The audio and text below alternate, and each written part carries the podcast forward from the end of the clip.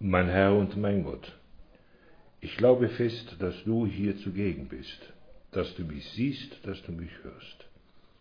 Ich bete dich in tiefer Ehrfurcht an.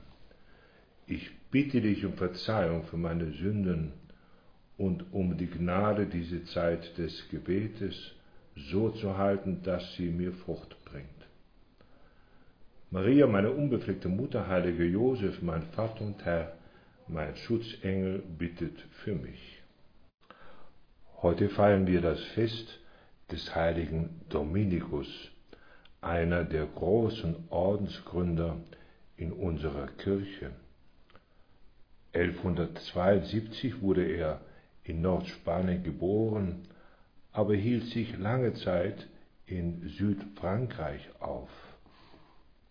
In seinem frühen Wunsch, dir, Jesus, ganz nachzufolgen und sich deiner Kirche zu widmen, lernte er auch dort in Südfrankreich die sogenannten Katharer, also die Reinen oder die Gereinigten kennen. Es war ein ziemliches Durcheinander in der Kirche, denn sie waren Leute, die Katharer, die sozusagen eine absolute Nachfolge verlangten und das hieß, ohne irgendwelchen Makel in der Kirche und auf ihrem Weg als Christen zu leben. Das konnte nicht sein, denn alle sind wir ja auch Sünder, gereinigt durch den Herrn, aber in der vollkommenen Nachfolge Christi gelebt. Dominikus nahm den Kampf auf, wiederum das alltägliche Leben in den Vordergrund zu stellen, nicht das Besondere. Und das ist für alle Christen so gegenwärtig, denn du, Jesus, erforderst das von allen. Jeder sollte heilig werden, ganz dir gehören, ob nun Dominikaner oder kein Ordensmann, sondern ein Mensch, der mitten in der Welt lebt, ob diese oder jene Weise der Ordensleute, das spielte keine Rolle. Und so machte Dominikus die Entdeckung, wir sollen das Glaubenswissen, die Nachfolge Christi mit einem ganz einfachen Verständnis und auch mit einem einfachen Studium im Alltag kennenlernen.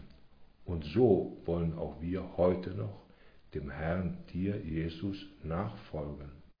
Dominikus sammelte Gleichgesinnte um sich und Papst Honorius hatte dir dann im Jahre 1218 die Erlaubnis gegeben, einen eigenen Orden, den Orden der Dominikaner oder den Orden der Prediger, wie es genannt wurde, zu gründen. Dominikus wollte sehr viel Wert auf die Bildung legen. Alle hatten eine vorragende Ausbildung erhalten an Universitäten, mehr oder weniger alle zurückgehend auf den heiligen Dominikus.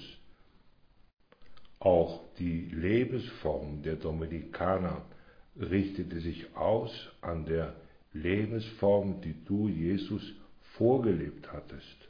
So verlangte er eine radikale Armut. Deswegen wurden es auch die Prediger, Orden, die Wanderprediger genannt. Sie hatten nichts, letztlich nur das Wort Jesu Christi. Viele große Heilige sind aus diesem Orden in den letzten acht Jahrhunderten hervorgegangen. Da ist zum Beispiel Albertus Magnus, den viele von uns kennen. Er hat ein Studium gemacht in Köln und sein großer Schüler war Thomas von Aquin, auch er sehr gelehrt und sicherlich einer der größten Kirchenlehrer in unserer Kirche. Da war der große Gelehrte Meister Eckhart fast ein Jahrhundert später auch Frauen hatten sich hervorgetan. Da war, wir kennen sie alle vom Namen her, Katharina von Siena, aus dem 14. Jahrhundert. Sie hatte große Sorge um die Kirche, denn damals in diesen Jahrzehnten gab es sogar eine große Kirchenspaltung mit mehreren Päpsten.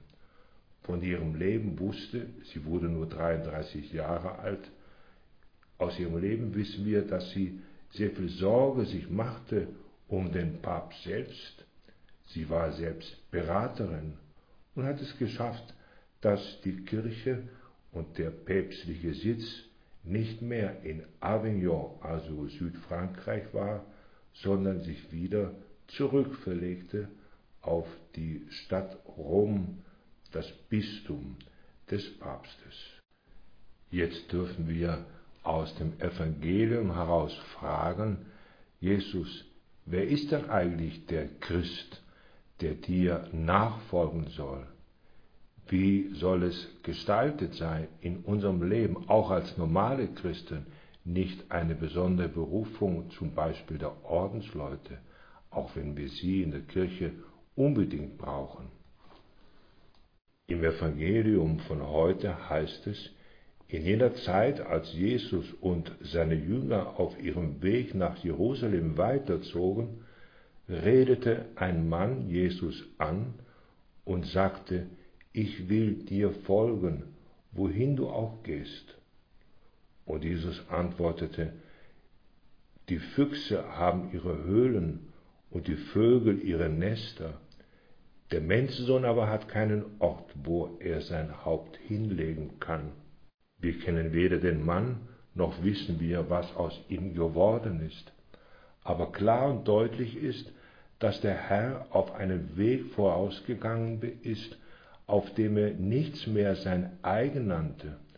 Er wollte nur das tun, was sein Vater von ihm wollte, und es war die vollkommene Hingabe bis hinein, um das Leben zu lassen für unsere eigene Erlösung was auch immer wir als Aufgabe oder Beruf haben, es geht darum, dass wir erfolgreich sind, in Anführungszeichen, nicht mit dem, was wir besitzen oder was wir lernen oder was wir im Beruf können oder wie unser Leben dann ausgesehen hat.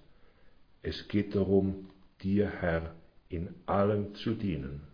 Im Evangelium heißt es weiter, zu einem anderen sagte er, folge mir nach.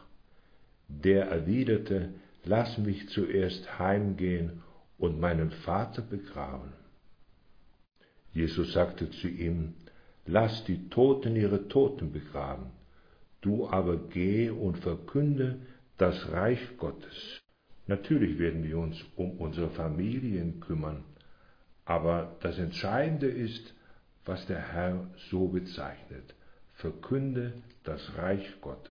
Das, was uns letztlich am Leben interessiert, an unserem Tun, ist das. Das wunderbare Reich, dein Reich Jesus, alle Menschen mitzugeben, sodass sie wieder in einem tiefen Glauben mit dir verbunden sind. Die einzige Person und das einzige Ziel, das hast du, Jesus, uns vorgelebt.